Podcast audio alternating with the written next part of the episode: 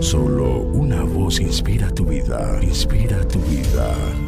Una voz de los cielos, con el pastor Juan Carlos Mayorga. Bienvenidos. Maestro, esta mujer ha sido sorprendida en el acto mismo de adulterio.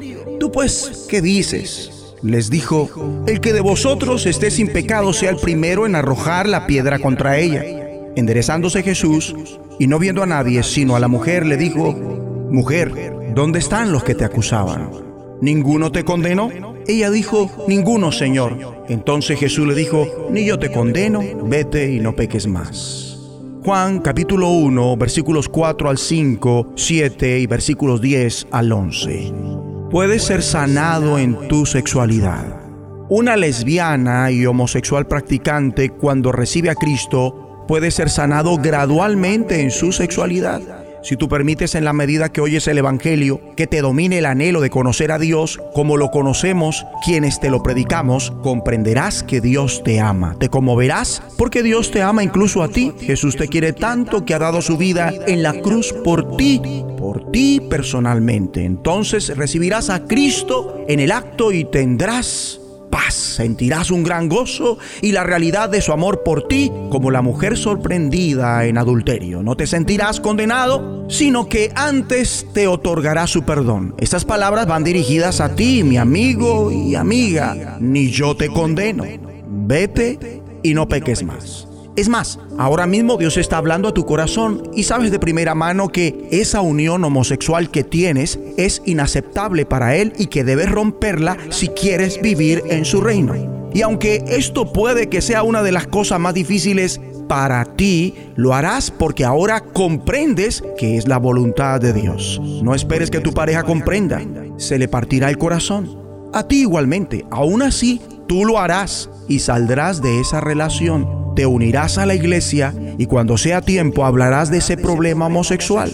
No temas, que la iglesia se convertirá en tu familia y tu grupo de apoyo, pues todos necesitamos de la ayuda de una congregación, ya que somos miembros de un cuerpo. En la iglesia te vamos a enseñar la palabra de Dios y cómo orar y testificar de tu Salvador. Pasarás al otro lado. No será fácil, pero tampoco imposible. Todo es posible para Dios y el que cree aunque es fuerte en la mente, el cuerpo, la imaginación y en todo el ser las emociones homosexuales, y parecerá que no podrás soportarlo, con la gracia del Señor lo harás. Terminarás absteniéndote de toda relación sexual y si el deseo te agobia, clamarás al Señor pidiéndole su fuerza, a lo cual te responderá y a su vez vas a compartir tus luchas con un grupo de apoyo de la iglesia cuando las tentaciones se hagan casi insoportables. Y poco a poco Dios empezará a cambiar tu orientación sexual.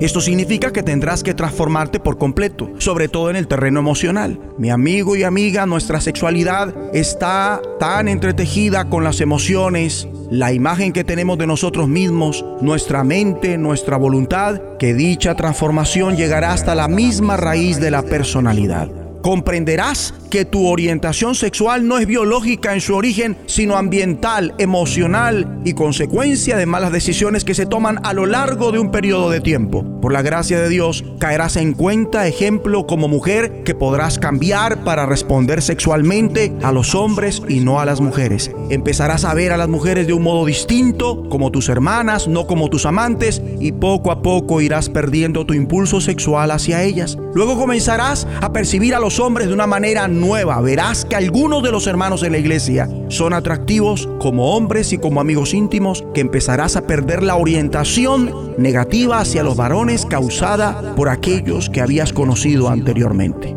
Por último, te sentirás paulatinamente atraída sexualmente hacia los hombres. Y esto será un milagro y verás como pasado la idea de mantener una relación sexual con un varón que era tan repugnante para ti como para un hombre o una mujer heterosexual hacerlo con alguien de su mismo sexo. No es que fantasearás con tener relaciones sexuales con cada hombre atractivo que conozcas.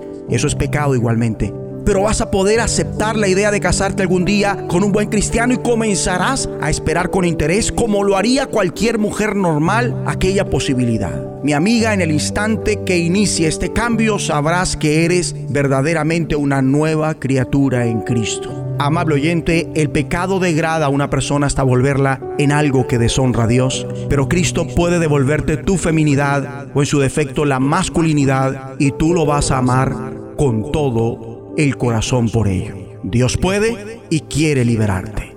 ¿Tú lo anhelas? Oremos. Padre de misericordias, por la gracia que es en Cristo, trae ahora mismo liberación de las aberraciones sexuales. Igual, llévanos en el proceso gradual de esta sanidad. En el nombre de Jesucristo. Amén. De los cielos, escúchanos, será de bendición para tu vida. bendición para tu vida.